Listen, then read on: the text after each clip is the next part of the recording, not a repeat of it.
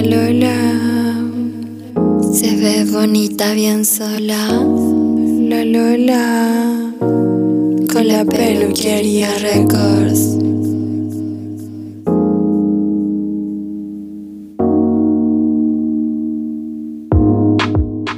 Si eres gorda o flaca, cumbiera intelectual, heteronormada o una poliamor, todas cabemos en este podcast. Todas somos unas lolas. Dile a tu pololo, dile a tu pololo que conmigo tú te sientes free.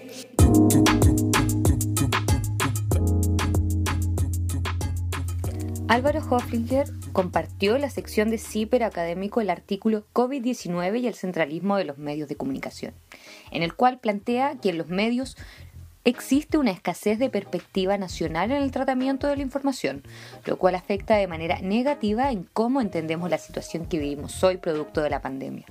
Un ejemplo de lo anterior es el siguiente.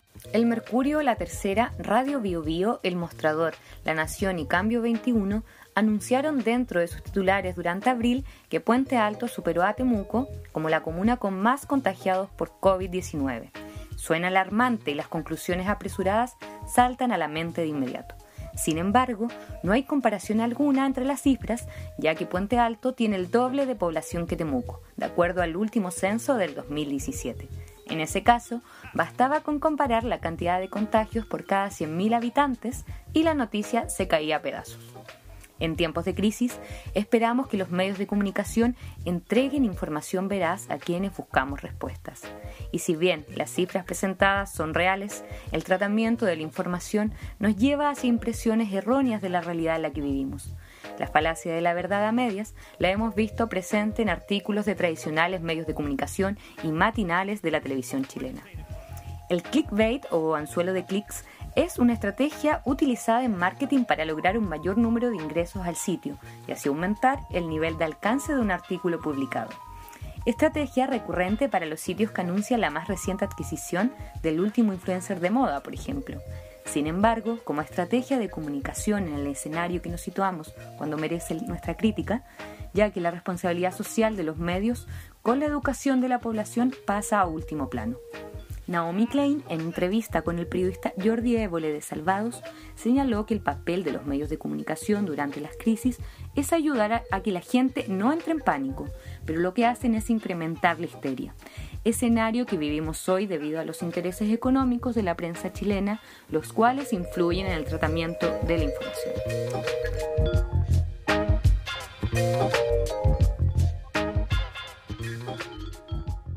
Hola a todas, todos y todes. Bienvenidos a Las Lolas. Les habla Gabriela, periodista del Observatorio de Género y Medios.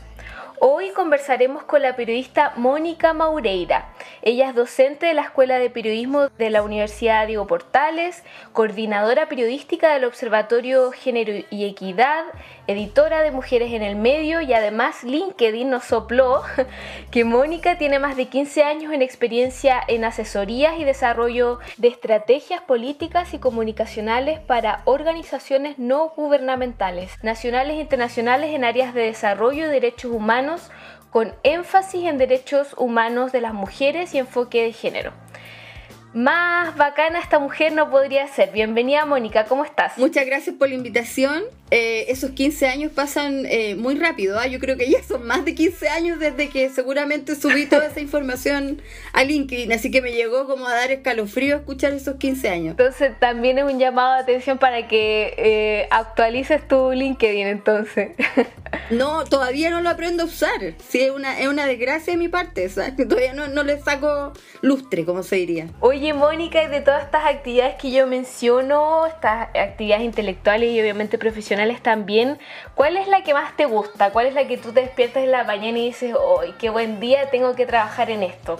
A ver, en general yo me atrevería a decir que eh, no me puedo quejar, eh, porque yo me atrevería a decir que por lo menos hace unos, uh, unos 15 años eh, trabajo en cosas que me gustan. En general, este, esta esta idea de, trabajar con perspectiva de género, de trabajar mayoritariamente con mujeres, eso también he tenido la oportunidad de, vivirlo, que, creo que he trabajado un par de veces en, espacios donde eh, he compartido con hombres y con mujeres. Eh, el resto de todo lo que ha sido mi, mi trabajo y mi desarrollo profesional lo he compartido con mujeres, yo creo que ha sido experiencia, eh, así si uno saca cuentas, eh, ha sido una experiencia bastante alegre y bastante satisfactoria. Yo creo que siempre queda y, siempre va a quedar, o por lo menos a mí me ha pasado, pese a todos los años que ustedes muy bien ahí describieron, que yo llevaba trabajando, siempre queda este bichito del reporteo de, mm, en los medios de comunicación esta, esta cosa media adrenalínica de, poder reportear, del golpe noticioso, de poder construir una historia, de poder construir un reportaje. Y eso yo creo que a través de los años yo lo he ido eh, sublimando de alguna manera eh, desde el trabajo más estratégico en las organizaciones y bueno, y desde que vino toda esta como revolución digital, eh, yo creo que también de alguna manera lo lo transfiero eh, desde las plataformas digitales, particularmente de Twitter. Pero siempre queda ese bichito ahí, eh, dando vueltas. El de, el de, los medios de comunicación. Bueno, y la idea, como ya te habíamos contado, la idea es hablar eh, hoy día sobre cómo el gobierno ha comunicado esta crisis sanitaria. Entonces, para empezar un poco, la idea es que, según en tu opinión, nos cuente ¿Qué tan importante es la comunicación en estos casos como es una pandemia mundial? Mira, yo me atrevería a decir que en general, eh, y esto no solamente por el, por el periodo de la crisis sanitaria que estamos viviendo ahora en Chile y a nivel global, sino que yo me atrevería a decir que em, en general eh, en Chile hemos podido ver eh, que hemos tenido ciertas dificultades para gestionar las crisis. Eh, crisis que están eh, vinculadas a situaciones políticas, como lo que fue la revuelta em, del 18 de octubre en adelante, o crisis vinculadas a desastres naturales en un país que, por cierto, es bien desastroso en esos términos, ¿no? Eh, a propósito de lo que fue el terremoto del 2010.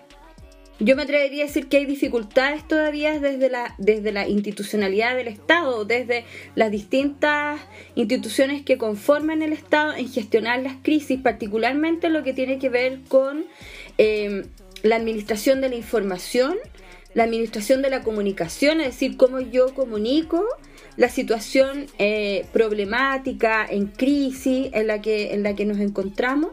Y bueno, y ciertamente lo que ha sido el episodio de ahora, ¿no? De, esta crisis eh, sanitaria que, es particularmente compleja, eh, porque venía, o sea, porque es una crisis que se, que se sobrepone, que se instala en una crisis anterior, que es la crisis a propósito de la revuelta, ¿no?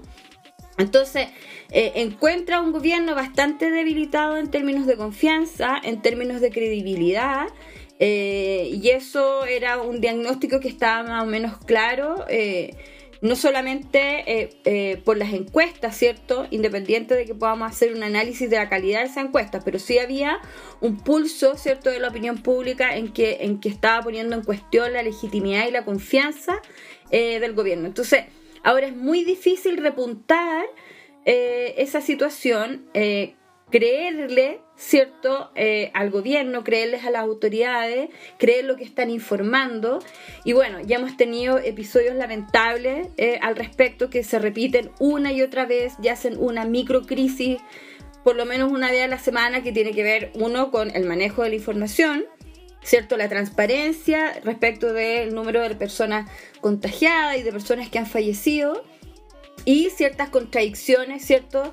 Eh, discursivas o de relatos que caen las mismas autoridades del, gobierno, ¿cierto? El, el, episodio más reciente, el que tiene que ver con con este desmentido, ¿cierto? O estas explicaciones que tiene que salir a dar el, recién ministro Enrique París a propósito de eh, lo que en algún minuto todo Chile entendió, que era que eh, ojalá eh, pudiésemos llegar a, la población rebaño, ¿cierto? De, de, la pandemia y que él lo desmiente pese a todas las declaraciones que, que se han hecho o se han vuelto a hacer públicas en estos días. Igual, Mónica, te he escuchado en, otras entrevistas reflexionar también sobre el discurso que se utiliza cuando el gobierno habla de, por ejemplo, la guerra contra este virus, utilizar palabras en vez de, o sea, utilizar infectados en vez de contagiados. Además, eh, después los científicos tienen que salir a aclarar que un virus no necesariamente significa algo negativo o incluso cuando Mañalich dice qué pasa si el virus muta y se vuelve buena persona, como ¿Cuál es, este discurso caracterizado por el gobierno y también por el ex ministro y el actual ministro? Sí, yo creo, yo haría una, un matiz ahí. ¿eh? Me, da la impresión que eh, París ha sido como, eh, el ministro París ha sido como muy cuidadoso no sé si él o, su equipo de personas que, le asesoran, en haber tomado nota de aquello que molestaba del, de la performance y del discurso de Mañalich. Yo eh, no le he escuchado decir de manera tan reiterada esto, el uso, por ejemplo, de este lenguaje medio bélico, ¿cierto? Este de, este enemigo, de este enemigo poderoso, de este, este enemigo eh, que se nos presenta eh, como la peor desgracia de los últimos 100 años, etcétera. Yo no lo he visto así, más bien lo he visto como, como con un discurso bastante más ponderado. Em, a diferencia, digamos, del presidente de la República, que, que, en realidad uno se atrevería a decir que ahí es donde están las mayores dificultades ahora, ¿no? Eh, es, un, me imagino que él y su equipo de personas que, le están asesorando no renuevan ese relato y, no lo renuevan pese a que nos estamos enfrentando, yo me atrevería a decir, si, si es que no es día por medio, a eh, cadenas nacionales o pseudo cadenas nacionales donde el presidente de la República repite más o menos lo mismo, ¿no? La, estructura, ¿cierto?, de sus mensajes, de sus discursos parten, más o menos igual, que estamos ante una pandemia sanitaria, pero también estamos ante una pandemia social, a propósito de la crisis, de la crisis económica que, está generando eh, las medidas, digamos, de emergencia que están tomando los distintos estados eh, a propósito de contener el contagio, ¿cierto?, eh, del virus por, más población. Entonces yo me, yo me atrevería a decir que aquí se están dando dos formas de enfrentar ahora discursivamente el escenario en el que estamos. Eh, y vamos a ver cómo esto se mantiene durante las próximas cuatro semanas y ver ciertamente cómo se mantiene en, los tres meses más donde se prolonga, digamos, el estado de excepción. Según estas como dos etapas, un antes y un después también con, con liderados por estos dos ministros de salud, como volviendo atrás y volviendo un poco a, la administración de la información de Mañalich y como él transmitía este discurso y esta información sobre la, crisis sanitaria, podrías tal vez como ver ciertas etapas o ciertos hitos como que fueron eh, progresando de manera discursiva en el tono del gobierno sobre como la información y, el tratamiento de esta crisis sanitaria? Sí, yo creo que, que muchos de ese, de ese pulso que ustedes describen tiene que ver más bien con medidas que se anunciaron y que después de alguna manera se, eh, se retiraron. ¿sí? O sea, primero esta idea del rebaño, primero esta idea de, em, de tener un carnet COVID. ¿Cierto? Eh, a propósito de eh, esta primera etapa que hubo de estas cuarentenas parciales, ¿cierto? Eh, entonces que se le iba a dar este carnet COVID a las personas que venían saliendo de la enfermedad y que supuestamente ya no podían contagiar y después se retira esta idea del carnet COVID toda vez que eh, no, estaba asegurada, digamos, la, que una persona quedaba 100% inmune a volver a contagiarse o a, eh, de, de COVID-19.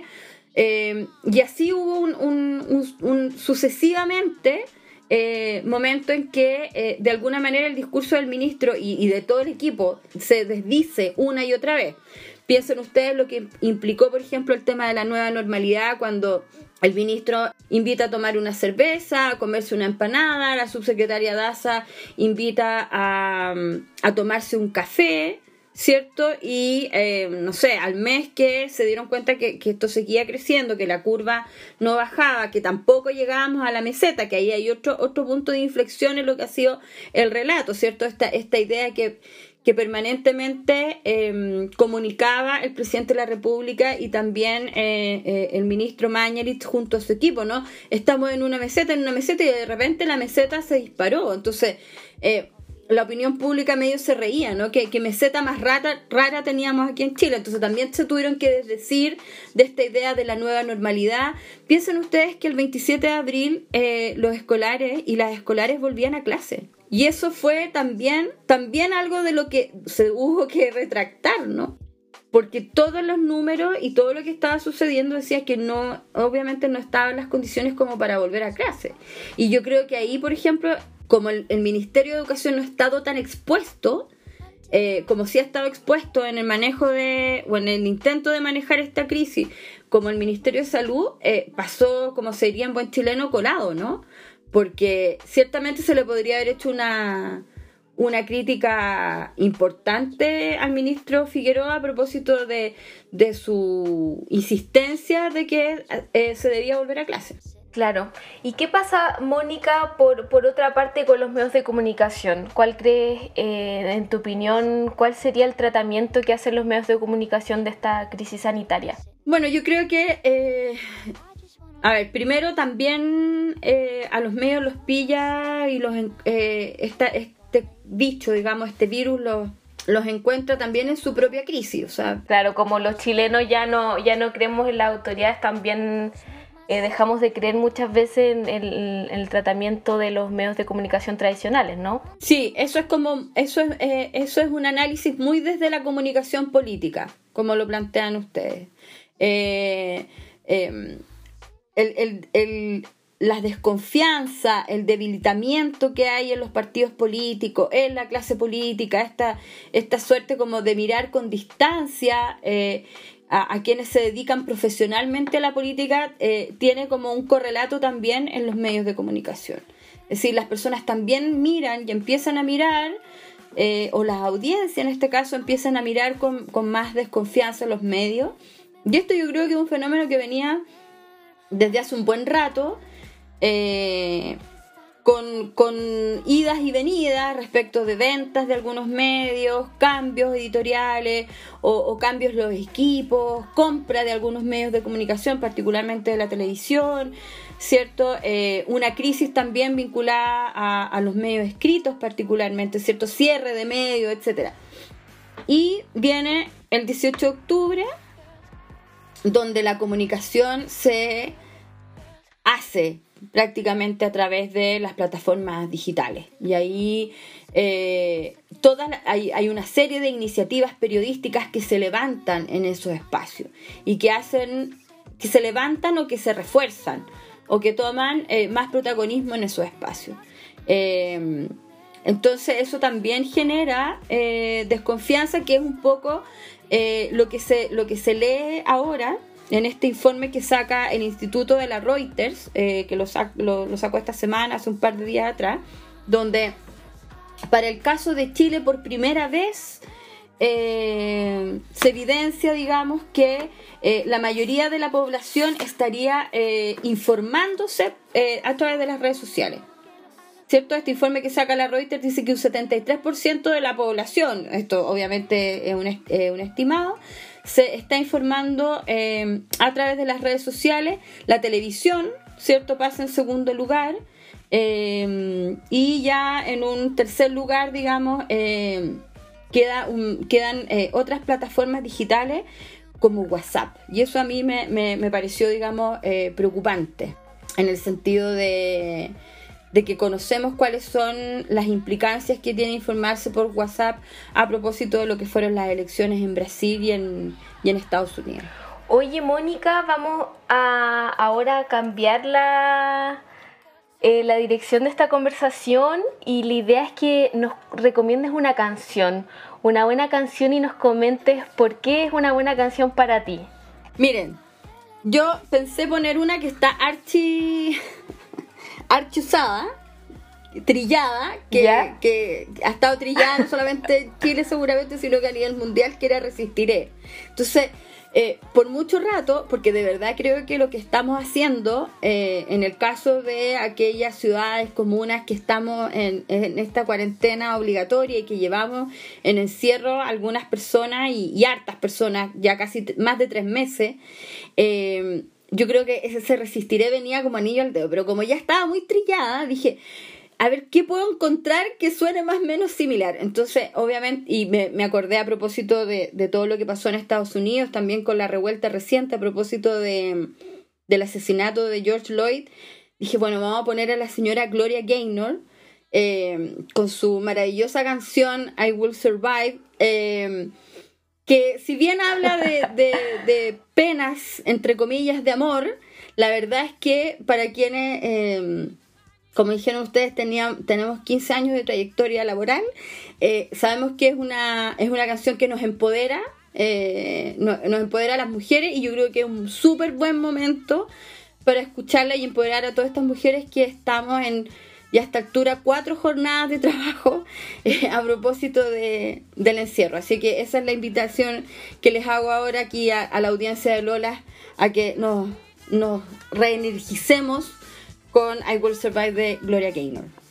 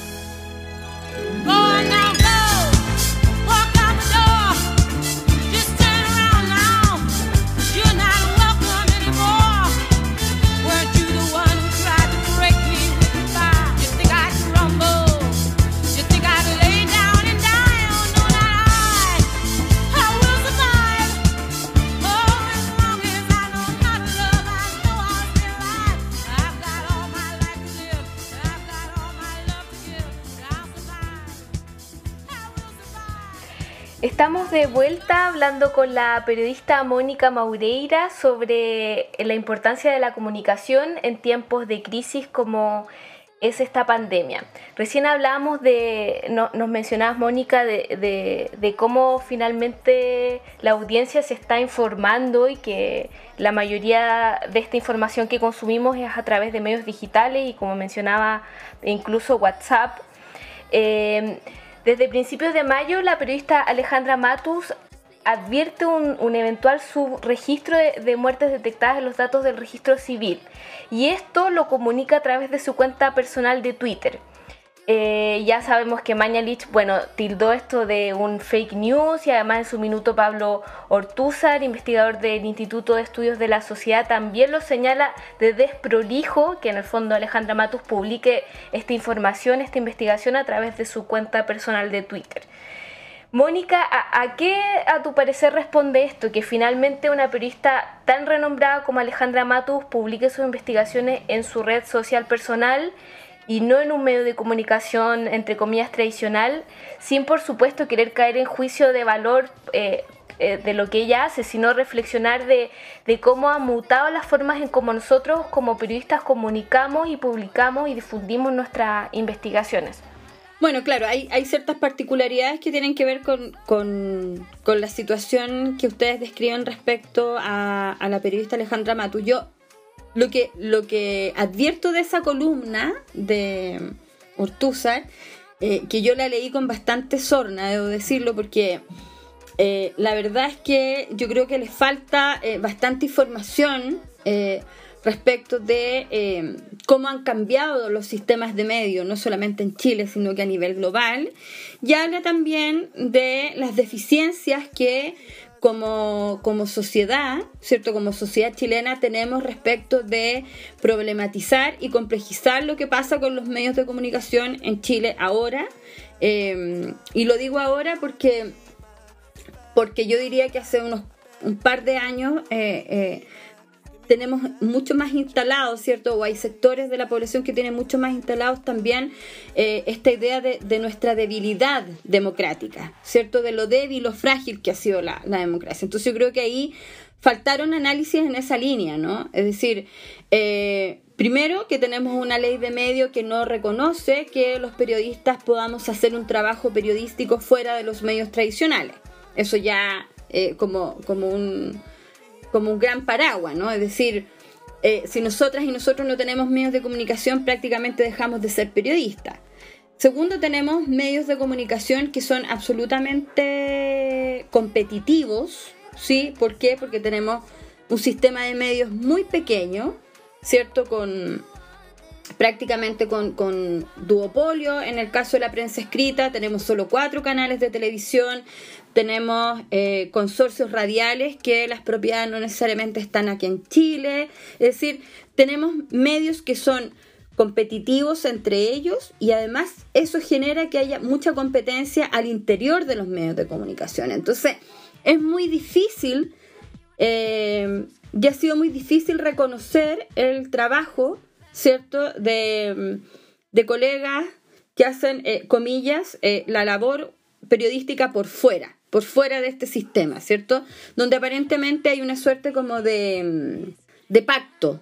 Eh, y por otro lado, yo creo que aquí hay un factor de género clarísimo.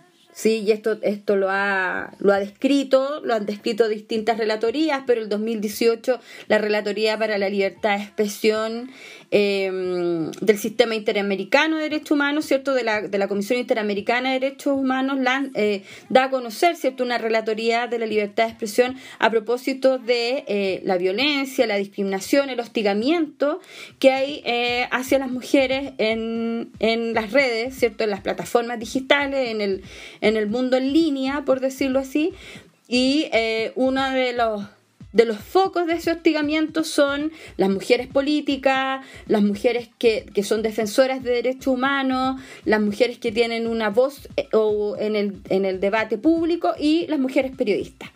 Entonces, lo que concluye así en términos muy generales, un informe bastante completo, donde Chile obviamente no aparece porque Chile es un país muy democrático y tenemos todas nuestras instituciones absolutamente consolidadas. Eh, aparece, digamos, como, como este foco, ¿no? Entonces yo creo que hay mucho de, este ninguneo, este... Mm, esta, esta, esta suspicacia que hubo en torno a lo que Alejandra iba publicando a través de sus cuentas. Y ojo que Alejandra empezó desde marzo a publicar. Eh, empezó a publicar desde marzo a propósito de los primeros instructivos que comenzaron a circular respecto de el manejo de los cuerpos eh, que habían fallecido por, por COVID-19. Ahí, ahí ella empezó a publicar y empezó seguramente también a, hacerse de fuentes que le fueron eh, entregando esta información que como hemos visto después, eh, espacio público, la valía, no la valía, sino que le dice que, o sea, dice que es así, lo mismo que la Escuela de Salud Pública de la Universidad de Chile, es decir, hay una serie de otras voces, pero finalmente, para nuestro mundo periodístico,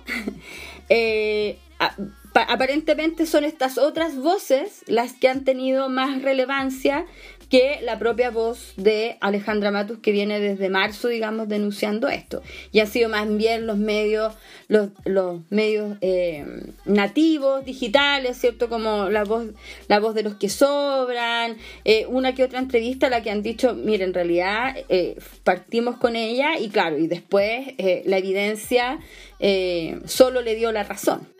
¿Hacia dónde crees que va a ir el periodismo? Como después de que tú mencionas que ya llevábamos cargando con la revuelta de octubre el año pasado, está esta pandemia y donde también tenemos un gobierno que constantemente boicotea el periodismo independiente y esto, por ejemplo, se ve evidenciado en los salvoconductos que, que son negados a los periodistas independientes y medios de comunicación que, por ejemplo, no cuenten con una con una iniciación de actividades. ¿Hacia dónde crees que, nos vamos a empezar a mover como el gremio de los periodistas? Bueno, yo, yo hacer una acotación a, eso que me decían ustedes respecto de eh, la credencial o, quiénes son los que pueden reportear.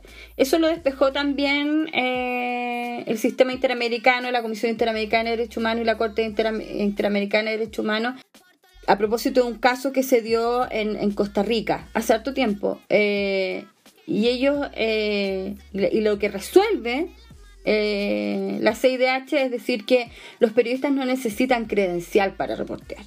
Entonces, en ese sentido, ciertamente estamos ante una nueva limitación, restricción al trabajo periodístico y a la libertad de expresión, como también son estas conferencias de prensa donde no se permiten preguntas. Y ahora yendo a la segunda parte de lo que ustedes nos, eh, nos planteaban, de a, dónde va a ir el periodismo, la verdad es que eso ha sido como una reflexión bastante intensa, eh, yo no sé si es generalizada de todos los periodistas, pero sí por lo menos de, de la y los periodistas con los que uno más o menos se relaciona y conversa estos temas, yo diría que desde octubre en adelante y y en lo personal, eh, y, si, y puede sonar hasta medio romántico, eh, yo pienso que si nosotras y nosotros no nos, realmente no nos asociamos, no nos generamos lazos eh, asociativos, no, no nos creemos el cuento de lo gremial, de verdad vamos a perder una, una oportunidad única para poder mejorar nuestro trabajo, mejorar nuestras condiciones de trabajo mejorar la calidad y las prácticas periodísticas y de los medios en un buen rato.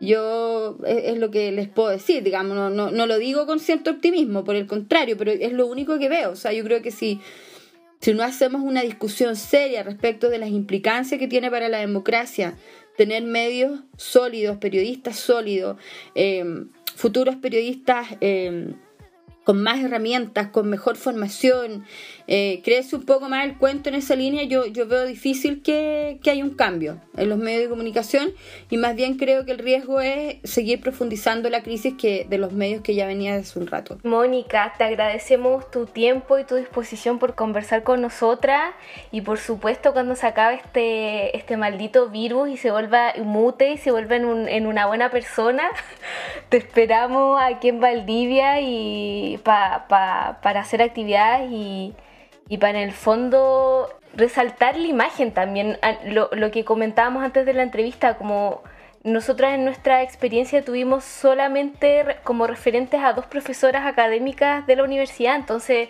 también yo creo que hay que relevar el trabajo de, de mujeres periodistas y en el fondo como para uno poder seguir sus carreras y poder decir, uno también puede llegar a hacer eso y ser una mujer periodista tan bacán como Mónica Maureira. Ay, muchas gracias. Bienvenida a este espacio cuando quieras venir a Valdivia o, colaborar con nosotras, siempre estarás bienvenida. Muchas gracias por la invitación, una excelente iniciativa. Este podcast es producido por el Observatorio de Género y Medios.